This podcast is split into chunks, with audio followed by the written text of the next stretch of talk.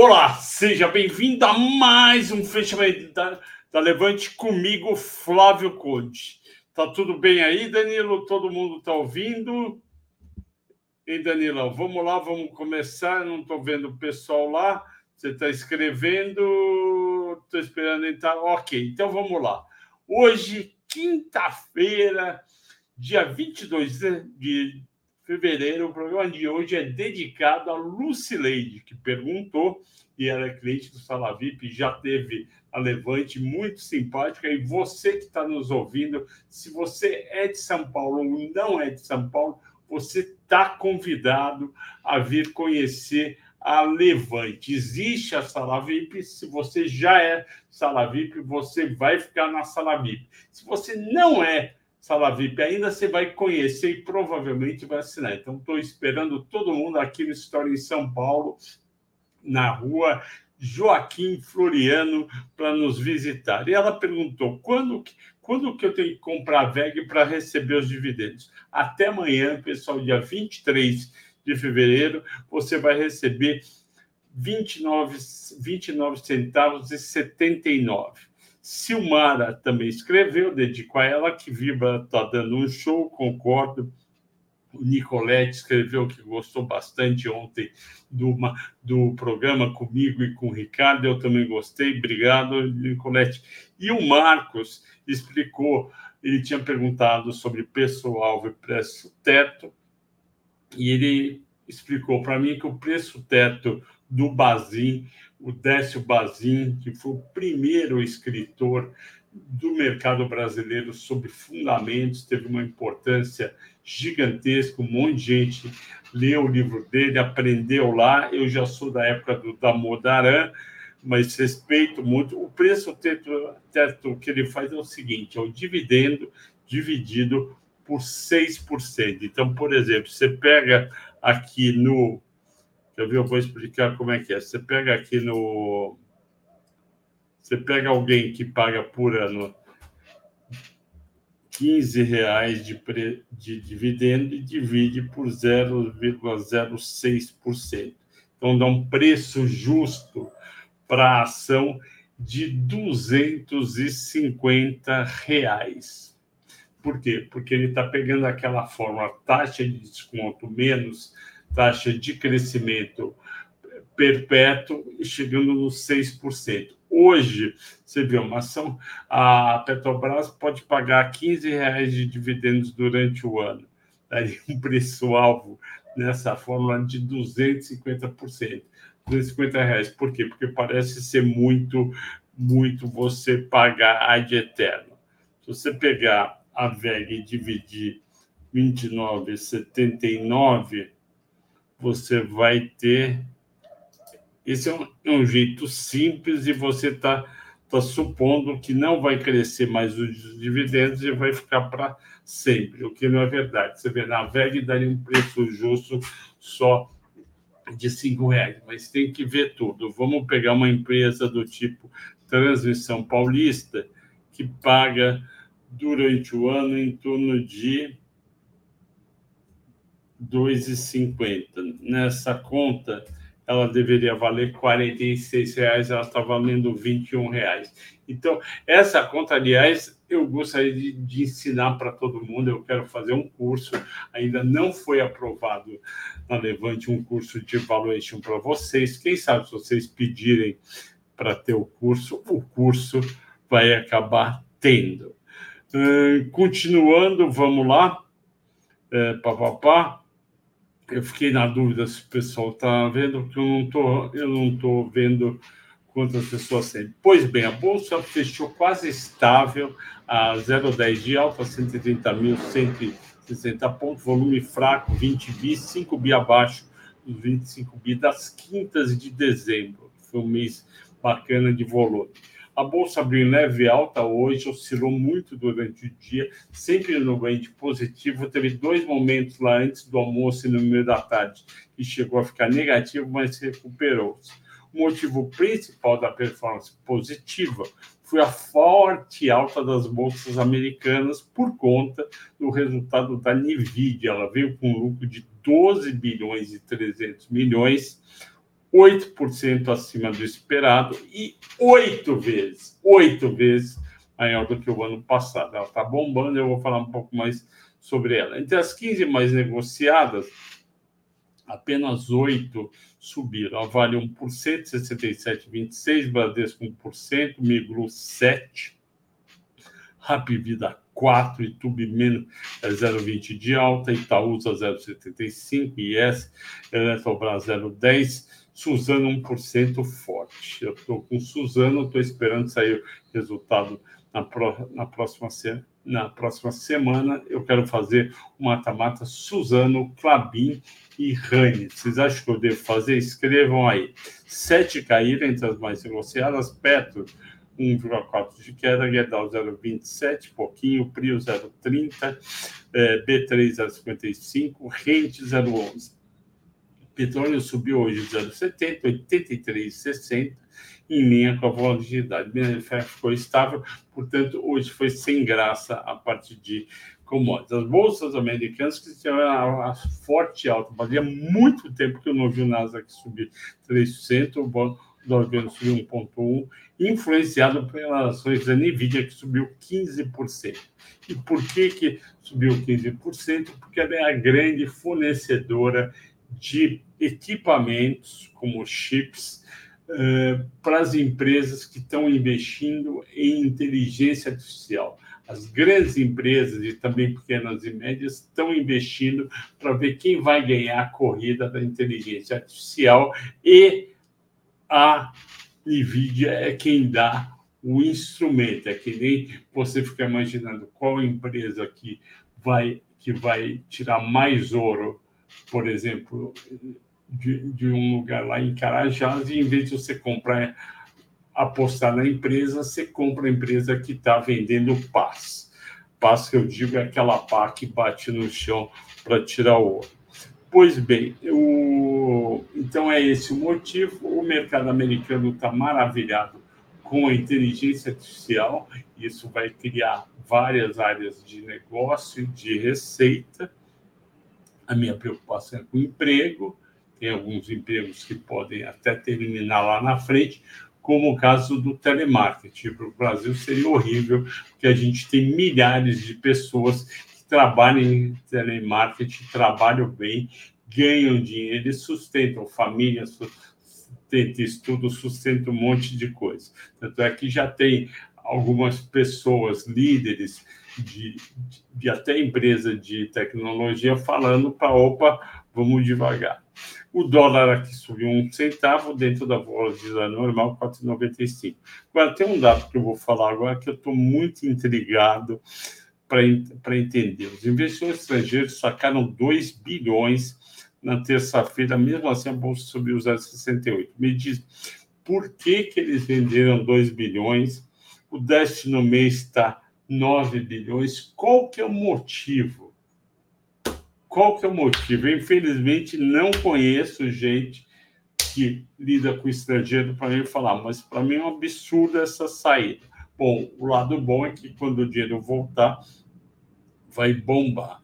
Hoje, já falei, Braskem subiu 5,7, Casa Bahia 5,5, Dexco subiu 4,30, a minha querida Vivo subiu 4%, resultado muito, muito bom ontem, e a Vivo está na carteira do Melhores Ações. Se você não assina nenhuma série da Levante, tem que assinar Melhores Ações, tem que assinar Small Caps, tem que assinar Dividendos. Pecar caiu 5,40, VEG ontem subiu 6,5, hoje caiu 3,5, ok. Cosan caiu 2, JBS 2, eu não gosto desses dois grupos, e Cogna caiu 1,6. É, agora a gente vai ter aquela mensagem especial de dois minutos que eu fiz porque eu, sobre o que eu falar sala VIP. Na volta, teremos o grande analista da Levante de Fundos Imobiliários e meu amigo Felipe Souza. Mas antes dele falar, eu vou falar um pouco do resultado de pão de açúcar e açaí. Então vamos lá, meu amigo Danilo, vamos para propaganda. Olá, investidor, tudo certo?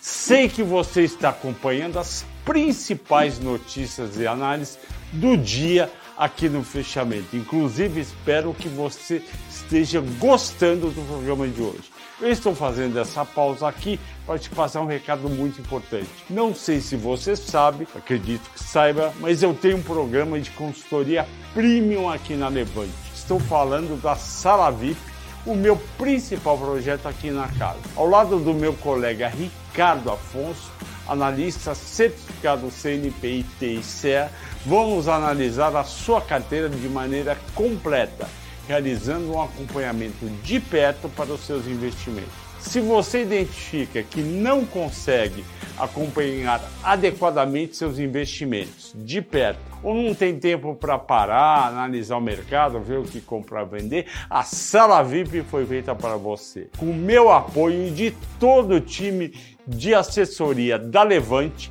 analisaremos o mercado para você não importa a hora. Também vamos enviar as melhores oportunidades de ganho para a sua carteira. Não importa o seu perfil como investidor, você pode ser conservador, pode ser arrojado. A sala VIP foi totalmente pensada para você ter a chance de ganhar mais na bolsa de valores. Além disso, você também vai contar com operações de curto prazo exclusivas de acordo com seu perfil reuniões mensais exclusivas e personalizadas, relatórios personalizados e exclusivos e um grupo no WhatsApp totalmente exclusivo seu, dos assessores e dos analistas. Também uma planilha de controle da carteira de investimentos personalizada. Se você quiser conhecer mais sobre a sala VIP, clique no botão que está aparecendo aqui na descrição do fechamento. Estou te esperando no Sala VIP. Obrigado pela sua atenção e abraço.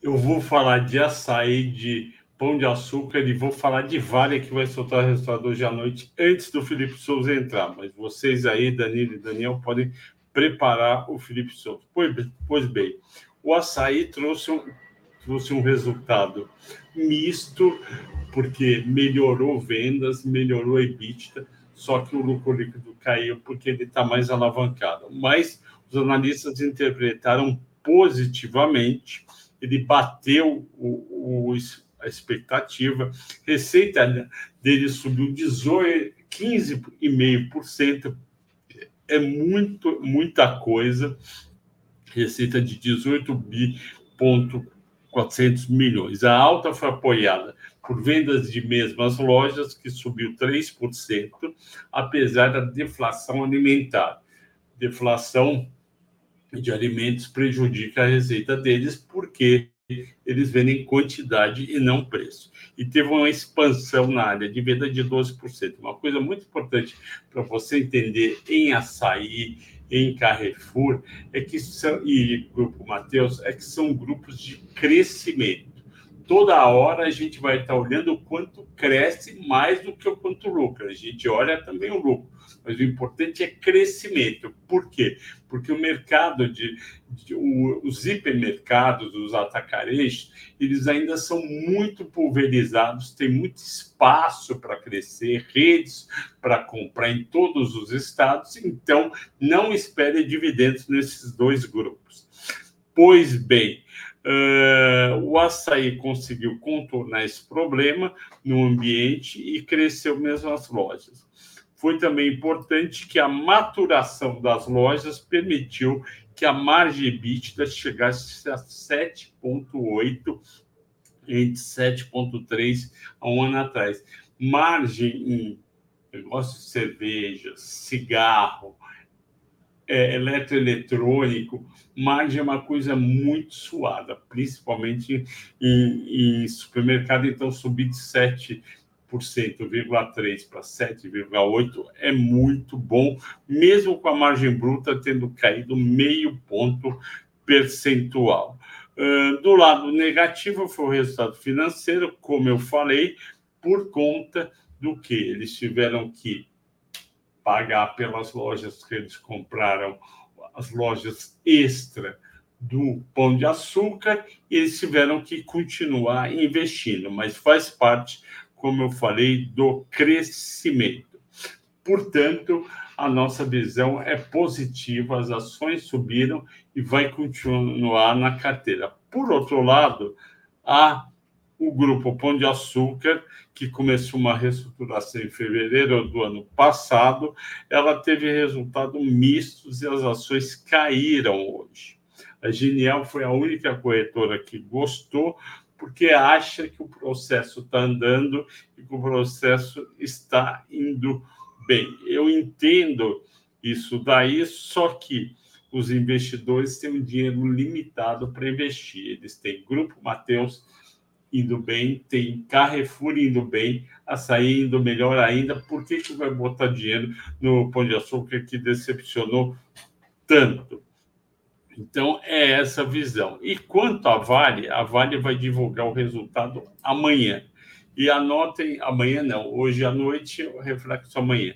O, a receita líquida, consenso, é 13 bilhões e 100 de dólar, o EBITDA é 6 bilhões e 300 e o lucro líquido é 4 bilhões e 100. Repetindo, é, receita líquida 13 bilhões, EBITDA 6,3, lucro líquido 4,1. Por que, que é em dólar?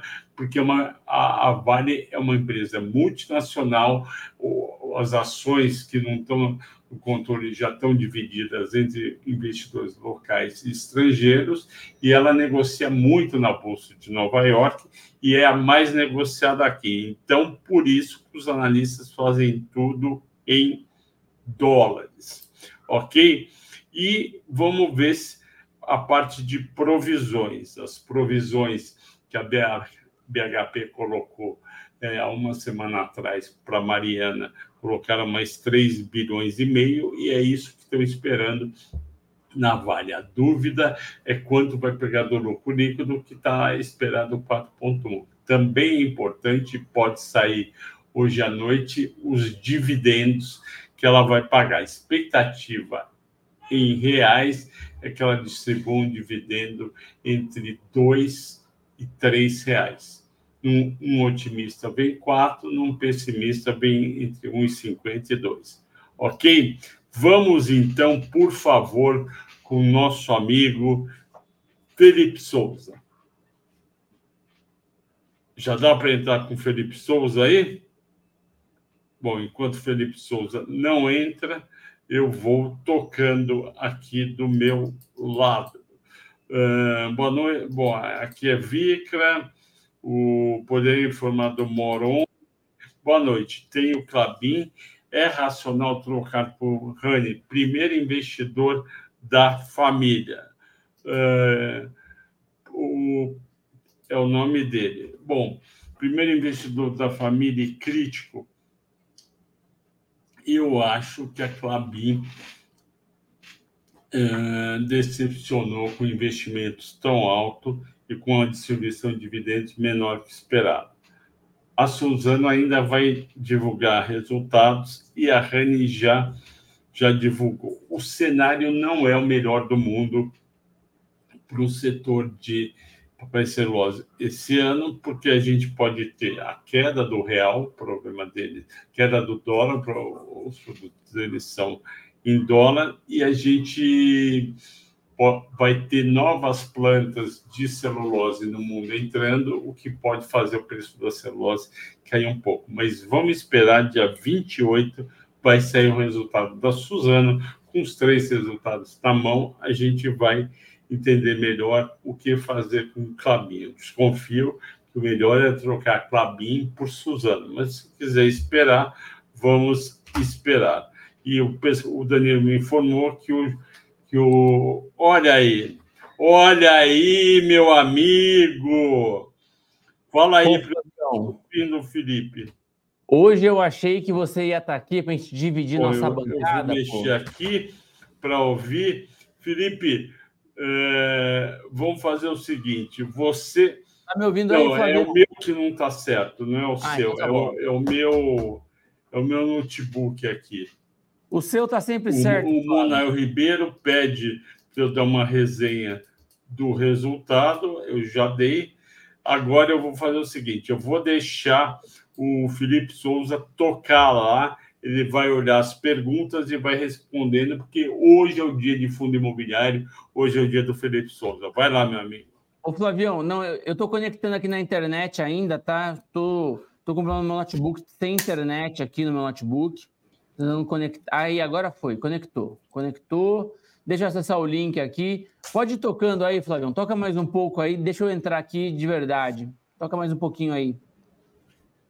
Responde mais uma aí, mais uma ou duas. Você quer que eu responda? É, responde Entendi. aí mais umas duas de equity. Tá bom, vou lá. Tô... É, vamos lá. É... O Anderson Pereira reclama aqui que a inflação está muito alta, tudo subiu 15% esse mês, não tem como cortar a Selic, eu concordo em parte. O Mori 11 já respondi aqui para o primeiro investidor da família, que eu trocaria Clabin por Suzana. O Romulo Viana, que parece muito com o Felipe aqui, com bigode e cavanhaque eu não estou conseguindo entrar aqui para aparecer a pergunta. Ele pergunta de Usiminas, se vai continuar subindo. Eu acho que para Usiminas subir mais, Gerdau subir mais, o governo vai ter que aumentar a alíquota de importação para o aço. Inclusive, hoje a Gerdau está entrando com processo de antidumping no Ministério da Indústria e Comércio e desenvolvimento. Vamos ver se consegue. O Adilic HD, olá, boa noite. Tube 4 é compra. Itaú é sempre compra, Banco do Brasil é sempre compra, mas está bem alto. Vamos esperar murchar um pouco. Quer entrar, Felipe?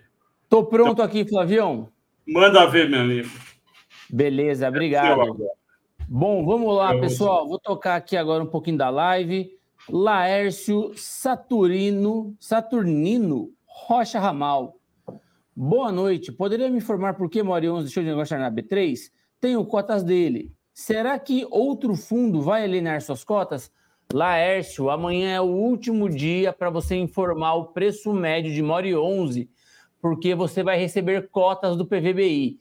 Se você não informar o preço médio, Laércio, você vai ser tributado no máximo possível o seu preço médio vai ser considerado zero reais e você vai tomar uma tributação de 20% sobre a cota patrimonial do fundo, que hoje está em R$ reais. Então você vai pagar um imposto cavalar.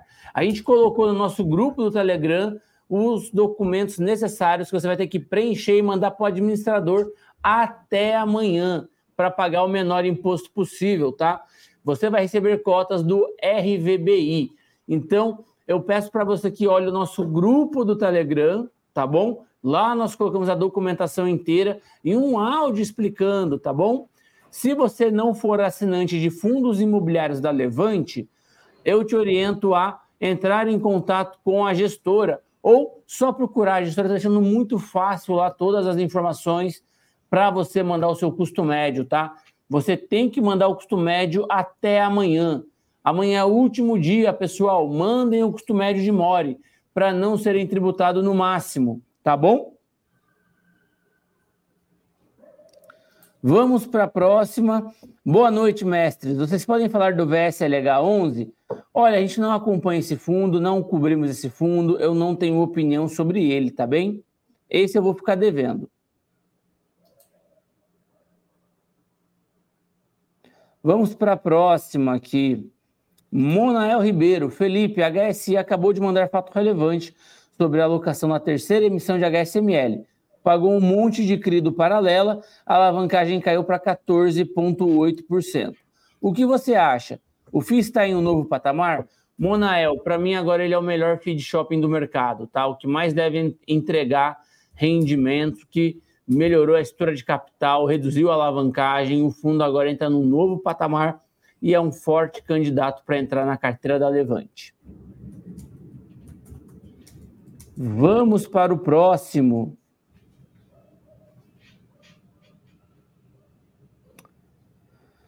Rogério Melo de Sá. Olá, boa noite. Poderia comentar sobre RCRB e MFI 11? Bom, RCRB é o fundo de laje da Rio Bravo, tá? A gente tem esse fundo em carteira, a gente recomenda ele. É um fundo que particularmente a gente gosta bastante, tá bom? Uh, a gente vê um bom potencial de upside. A gente não gostou muito dessa história de laudo que eles tiveram recentemente, eu não achei que foi uma boa, tá? Porém, é, a gente entende que o fundo ainda tem algum valor para destravar por novas locações, o fim das carências, aumento do rendimento do fundo, tá bom? E também potenciais vendas que o gestor já sinalizou que vai fazer do Parque Cultural Paulista e também do edifício Jatobá. São os grandes ativos que ele poderia vender, que ele sinalizou que pode vender, com um lucro de mais de 1,30 até R$ 5,00 por cota, a depender do cenário de venda. Então, assim, tem bastante dinheiro nesses, nesses ativos para ele ganhar com a venda, tá? Então, a gente entende que faz bastante sentido, sim, a venda desses dois nomes e essa destrava de valor para o fundo. Eu acho que esse fundo volta para a cota patrimonial quando? Acho que ele tem que distribuir aí pelo menos, tá? 1,30 por uns 12 meses para que justifique aí ele voltar para essa cota patrimonial. Essa é a minha conta. De 1,20 a 1,30, mas acho que 1,30 seria mais garantido. Eu acho que ele distribui isso. Né? Na nossa conta aqui, a gente acha que ele pode distribuir até um real por cota, 1,05 por cota, se ele tiver sem vacância nenhuma, tá?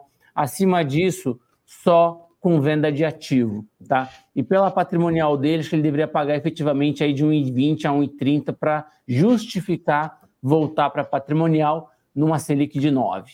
Essa é a minha opinião sobre ele. MFI é um fundo de desenvolvimento da Mérito, mas ele está comprando muito outros fundos da casa, em especial o M111, que é o fundo de cemitérios da Mérito, tá? Que é de cemitérios aqui em São Paulo. Para quem não sabe, tá? A cidade de São Paulo não tem mais nenhum cemitério público, todos os cemitérios passaram por uma concessão, tá? Então são tal qual uma rodovia, ele é operado agora pela, pela iniciativa privada, que tem que fazer melhorias, tem que fazer investimentos nos cemitérios, tá? para que aí sim ele consiga uh, negociar e rentabilizar os cemitérios. Então, vai rentabilizar jazigo, vai vender cova, vai é, vender né, as salas, vender não, né, aluga, né, cobra ali um preço pelo uso das salas de velório, enfim, todo esse tipo de coisa, tá? É, tal qual a gente tem nos Estados Unidos, a indústria do death care, né, a gente vai ter também no Brasil, Alguns CRIs de Death Care já estão em alguns fundos, como, por exemplo, os CRIs da Cortel, que é uma empresa aí cuida dessa parte de Death Care, do ramo Death Care, velórios e sepultamentos, tá? É, ele está no fundo CVBI, por exemplo, e agora a gente vê a mérito com o fundo de cemitérios sendo muito ancorado pelo MFI 11, tá? Então, tem esse ponto. A gente não cobre MFI, a gente não, não tem ali um preço justo para ele, mas a gente tem acompanhado ele e é uma das maiores valorizações de FIX neste período, tá bom? Vamos ver a próxima aqui. Rui Batista, 1851, mandou a mensagem. Boa noite. Poderia informar o impacto para a Brof 11, a vinculação da nova gestora? BGR Asset, do Martin Jacó e André Bergstein, que trabalharam juntos como CEO e CFO da BR Properties. Não acompanhei esse movimento, tá? Não tenho uma opinião para te dar. Realmente não tenho ali uma opinião para te fornecer.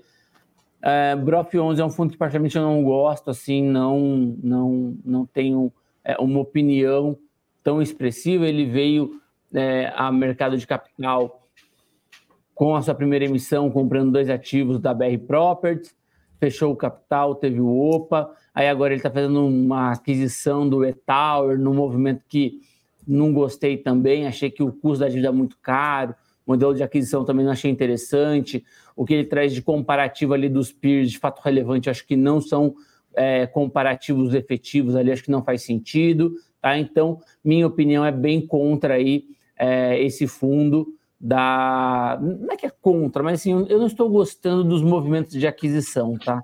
Essa é a, a verdade, a minha verdade.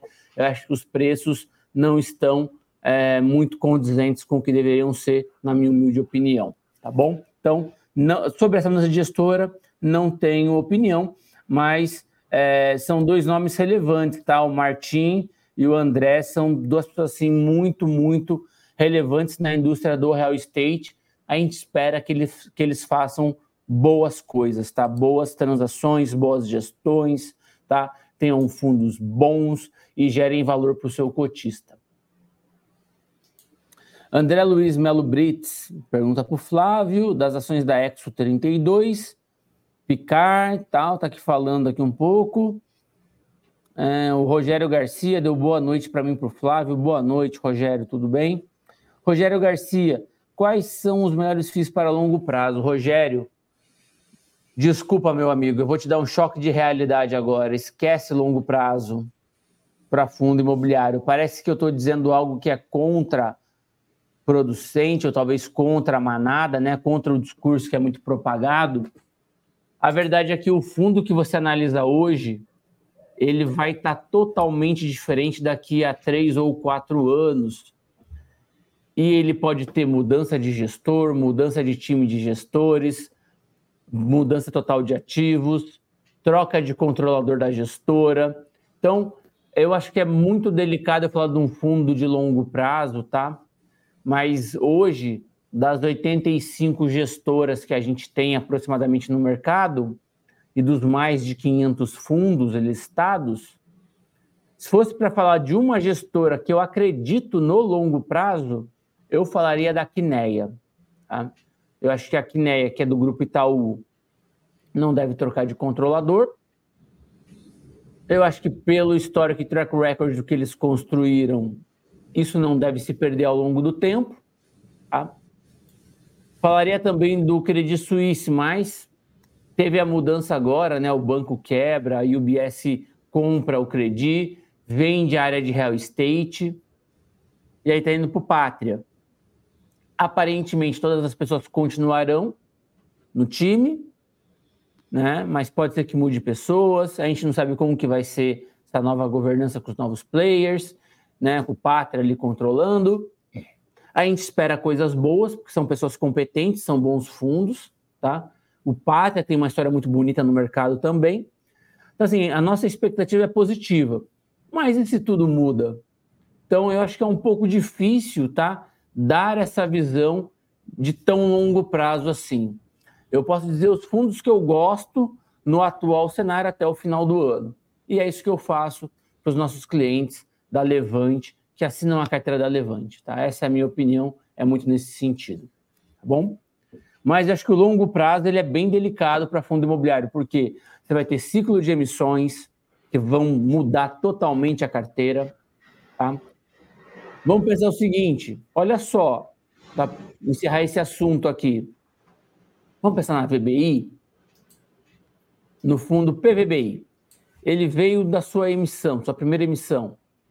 Um único ativo. Park Tower. 100% locado para Preven Senior saiu ali com um cap de um dividendo de um 7,5, né? Porque o cap rate de compra do ativo foi a 8,5, dava ali um 7,5 líquido. Aí o fundo precisou fazer novas emissões, porque ninguém constrói um fundo para ser monoativo hoje em dia. Monolocatário ainda por cima, ele veio sendo um mono-mono. Era óbvio que ele ia ter que diluir. Então o fundo ele tem o quê? Uns quatro anos de janela, aproximadamente já está o quê? Quinta ou sexta emissão.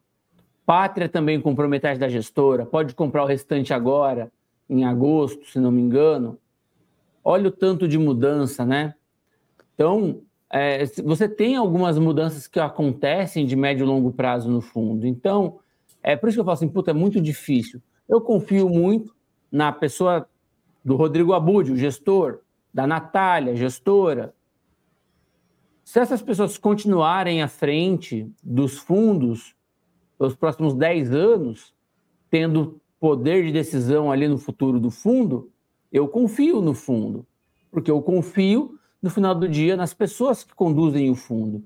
Então eu, eu acredito que as emissões serão boas, que os preços farão sentido, que os ativos crescerão receita, que diversificarão locatários, que estarão expostos a boas regiões, Assim, eu compro as pessoas e a capacidade de gestão delas. É isso que eu faço no final do dia, né? Que você, como cotista, faz no final do dia. Mas se eu tenho incerteza quanto a mudanças na gestão e outras coisas mais, é difícil você puta um fundo para longo prazo, longuíssimo prazo. Difícil dizer. Se eu tivesse que dizer uma única, seria a Quineia, tá? É Quineia. Mas é, eu acho que a gente pode pensar muito em ciclos, em janelas temporais. A gente pode comprar aqueles fundos que a gente acha que é o melhor para os próximos anos, dois, três anos, tá? E correr sem, sem riscos. Mas imagina que delícia rebalancear a tua carteira a cada dois ou três anos. Seria uma boa visão. Ou anualmente, seria uma boa visão.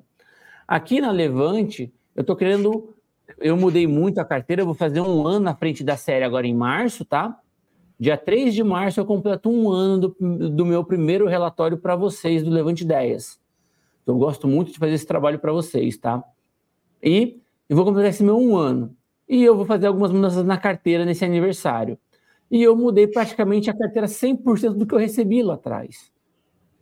Com essa mudança que eu vou fazer, vai ser praticamente 100% de novos nomes, tá?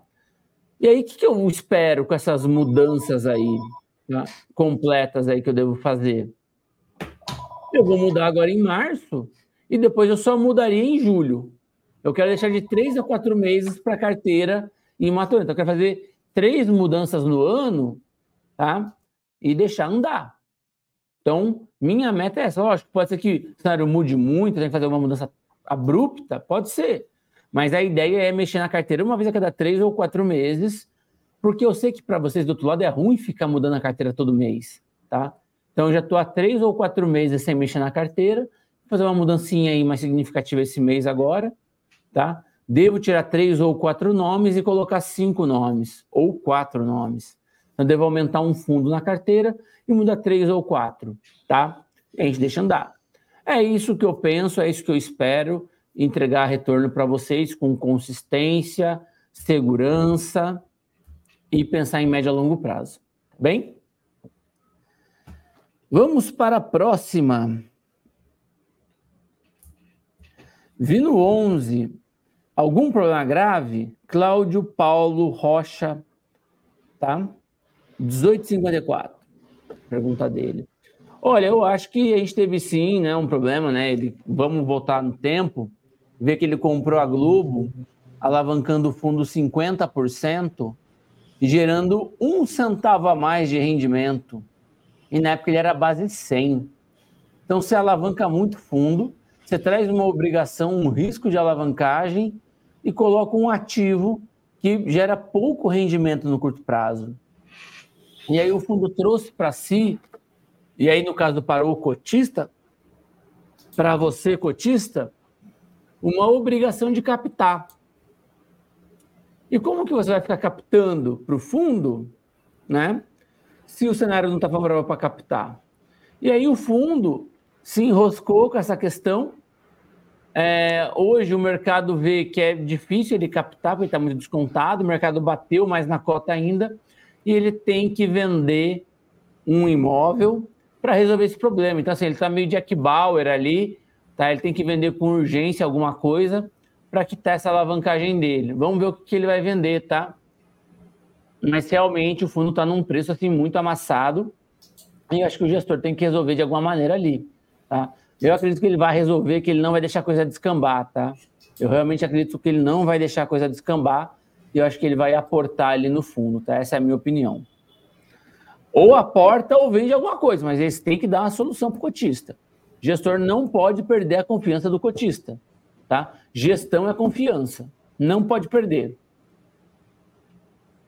Dito isso, tá ruim, ele deve vender algum ativo e acho que ele resolve. Nesse preço, acho que está barato, acho que está barato, tá? E acho que você está perto de um ponto de inflexão. Eu não acho que eles vão deixar a coisa descambar. Minha opinião é essa.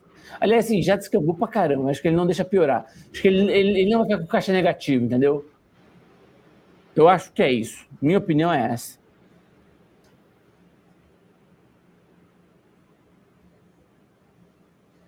Vamos para a próxima. Pode comentar sobre a queda de Vecra? Posso e ainda informo. Eu joguei um áudio lá no grupo do Telegram para os nossos assinantes, tá? Um áudio com, com mais de um minuto ali explicando bem a situação, tá? É, o BB Fuels representa ali acho que uns 8% da carteira, é, acho que até mais. Não lembro bem aqui, pessoal, mas ele é representativo para a carteira, tá? Ele informou que pode ser, ele pediu 60 dias sem pagar as dívidas dele, pode ser que ele entre em RJ. Pode ser que ele entre em RJ, tá bom? E aí a gente vai, a gente teve um call com a gestora.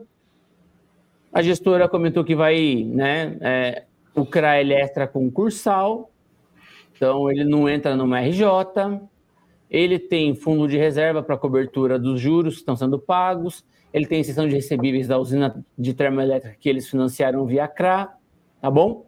Então, eles estão bem, bem, bem tranquilos quanto a isso, tá? É, eles acham que o dividendo não vai ser impactado e vão ver como que vai ficar a situação do devedor pós esses 90 dias. Bom, aliás, 60 dias sem, sem pagar ali o principal. Mas os juros do CRA continua pagando, tá? O CRA é extra concursal, numa RJ.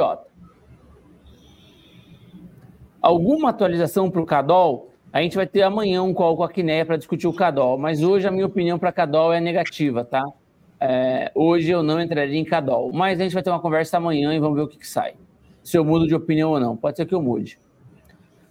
Boa noite, Flávio. Estou querendo colocar HGRU na carteira.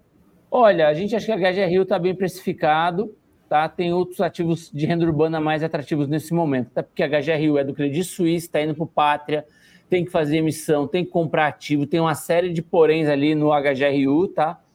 Então eu aguardaria um pouco mais, ter mais clareza do futuro do fundo e melhor definição. Então eu esperaria um pouquinho. Flávio Nascimento, eu acho que é isso. Boa noite. Queda da Selic, faz sentido aportar em CRI? Não compra CRI, não. Compra carteira de CRI. Compra um fundo de papel. Não compra CRI diretamente. Tá? Não compra CRI diretamente. Não tem garantia do FGC. Não tem muita liquidez no secundário. Você não vai conseguir operar o CRI se der errado. Se você tiver que sair dele, você vai ser espredado provavelmente. Delega isso com um gestor. Você tem mais segurança, compra boas carteiras descontadas, é muito mais interessante. Se você é pessoa física, não compre CRI. Se você é pessoa física e tem CRI ou CRA na carteira, se você tiver numa carteira administrada, que tiver alguém que opere para você, algum broker que bolete para você via carteira administrada, vai fazer sentido. Do contrário, não. Se você é pessoa física, não tenha CRI na física. Não tenha CRI na física. Tenha carteira de crédito, tá? De fundo de CRI, mas não tenha CRI diretamente. HCTR a gente não cobre, tá? Não tenho opinião sobre HCTR. Não tenho. E aí a pergunta da Adriana Moreira sobre RDOR e a resposta do Flávio Conde sobre RDOR. É isso, pessoal. Se a gente tiver mais alguma pergunta de fundo imobiliário, mande agora. Se não, sem perguntas, a gente encerra a nossa live.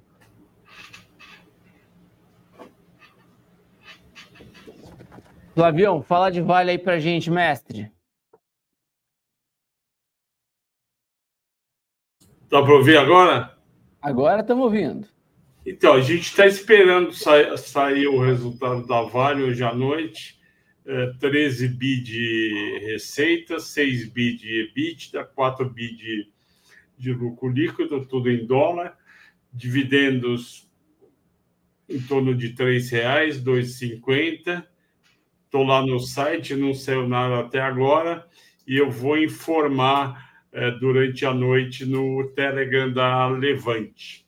Então, se, se você está aqui ou vai ficar à noite acordado até umas 11 horas, nem sempre a empresa divulga rápido, dá uma olhada que eu vou pôr minha opinião. O Lucas Baruzzi pergunta de se o resultado agradou, o resultado foi fraco de Gerdau em geral, mais fraco do que esperado mas tem uma parte dos analistas positivos achando que melhora, é, esse é o ponto mais baixo. Eu não acho que é o ponto mais baixo, tanto é que o, o CEO da Gerdau disse hoje que entrou no Ministério de, Desenvolvimento, Ministério da Indústria e Comércio, e com processo anti-dumping, ou seja, falando, olha, os chineses estão mandando abaixo do custo o preço do, do aço, porque eles estão produzindo demais, não tem para quem vender na China, e eles estão pedindo para aumentar a alíquota, que hoje é entre 9% e 12% de importação, para 25%. Por outro lado, tem setores nacionais, é, não dá para falar exatamente quem é, quais são, são grandes consumidores de aço estão se aproveitando e comprando direto com chineses, importando e pagando mais barato. É, para que lado que o, que o Ministério da Indústria vai? Deveria ir para o lado da indústria de siderurgia, mas é, pelas declarações de alguns secretários do Ministério, ele tende a não fazer nada. Então, se fizer, ótimo. Os em Minas que perguntaram se vai subir e tal, bomba. Agora, se não fizer nada, já estão bem precificados. É isso, acho que não tem mais nada, né? Responder de série 11 que me perguntaram aqui, só cai, e realmente só cai. E eu acho que está chegando o ponto de inflexão desse fundo. Troquei rápidas palavras com o gestor na segunda-feira para tentar precificar e compreender melhor ele. E eu realmente acho que o ponto de inflexão está chegando, tá? Ele tem sete andares vagos no Nações Unidas, ali no WTNU 3, tá bom? É, ele tem 85% de uma das torres daquele edifício, os outros 15% pertencem à rede, tá? Uh, sete andares vagos, é expressivo? Sim, é bem expressivo. E tem gente que anunciou a saída, mas os andares lá estão prontos, o que torna os andares mais líquidos, tá? Imóvel líquido é aquele que tem uma maior capacidade de ser ocupado. Ele alugou agora o sétimo andar. Ele acabou de alugar, o, aliás, acabou de, de ocupar o décimo primeiro andar do prédio, tá? Preço médio ali estimado na faixa ali de uns 110 reais, de três a cinco meses de carência que ele deu para o locatário. E tem outras negociações de mais um andar e meio, dois andares, tá? Então, é, eu acho que, de novo, vai ter uma troca de locatários. Chucre Zaidan, ano passado, teve absorção líquida de quase 50 mil metros quadrados. Isso é muito positivo. E absorção líquida. Você tem novas locações, devoluções e o saldo disso. O saldo de novas entradas e de saídas, a gente chama de absorção líquida, tá? E foi 50 mil metros de absorção líquida. Quanto que tem vazio lá ainda? Mais 250 mil metros. É muita coisa vazia lá na Chucrizaidan. Porém, esse imóvel é um dos melhores da Chucrizaidan. Um dos melhores. E o andar está pronto. É só você entrar lá, colocar o seu notebook em cima da mesa, conectar o cabo de força na tomada e trabalhar. Então, andar pronto, ele é mais líquido porque ele não exige muito gasto, tá? Reformando o andar e colocando forro, piso, iluminação e monta tudo ali, é um andar que está pronto, tá? Então, andares prontos são mais líquidos. Então, eu acho que vai alugar ali. Eu espero muito que continue alugando, que melhore essa dinâmica do fundo. Agora, em março, deve ter vacância, o rendimento pode ser que caia. Meu pior cenário aqui era 40 centavos, materializou, tá? Eu acho que não fica abaixo de 40 centavos, tá?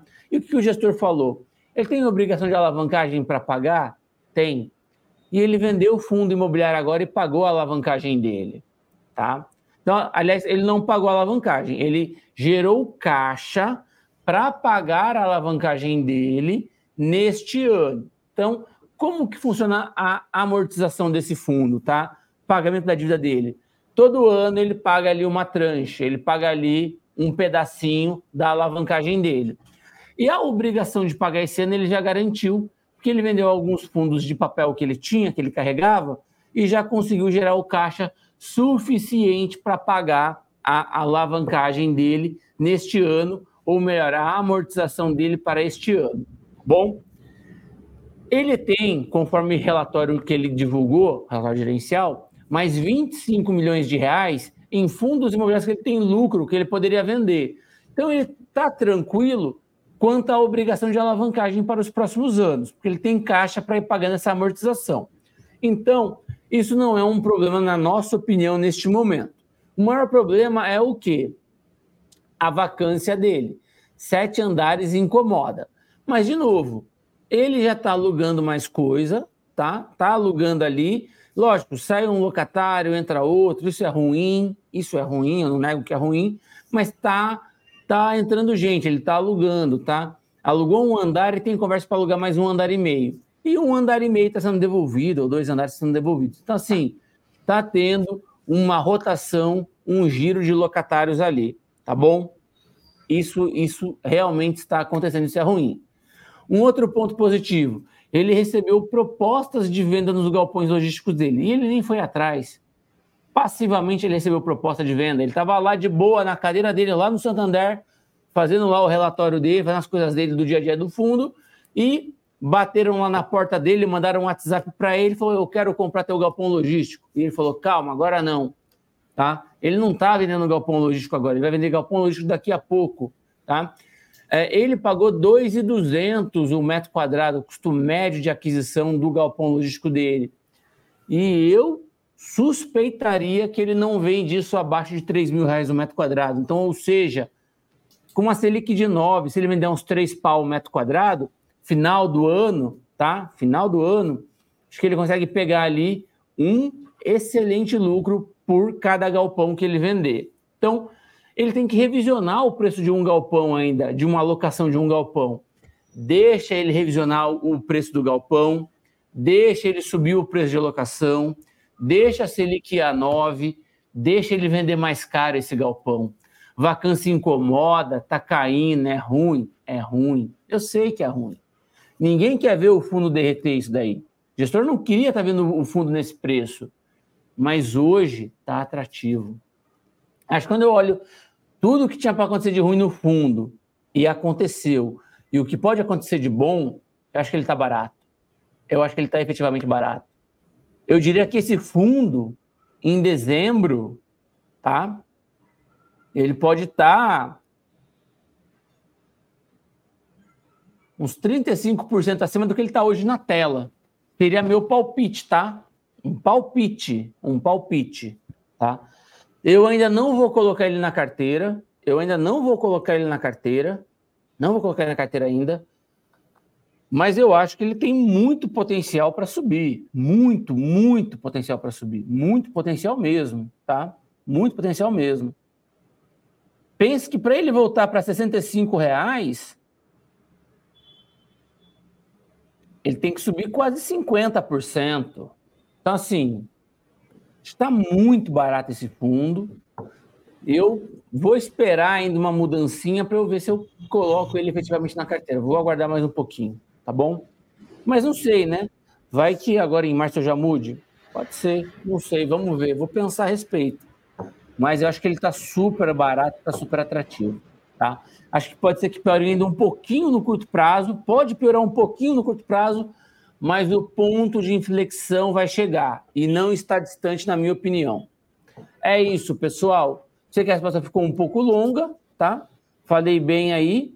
E é isso, pessoal. Uma boa noite a todos e até a próxima. Não é isso, não, Flávio Conde? Exatamente, uma boa noite a todos. Mais uma quinta noite de fundos imobiliários com o Felipe Souza arrebentando. Muito obrigado a, a você, Felipe, por participar, a todos que perguntaram, questionaram.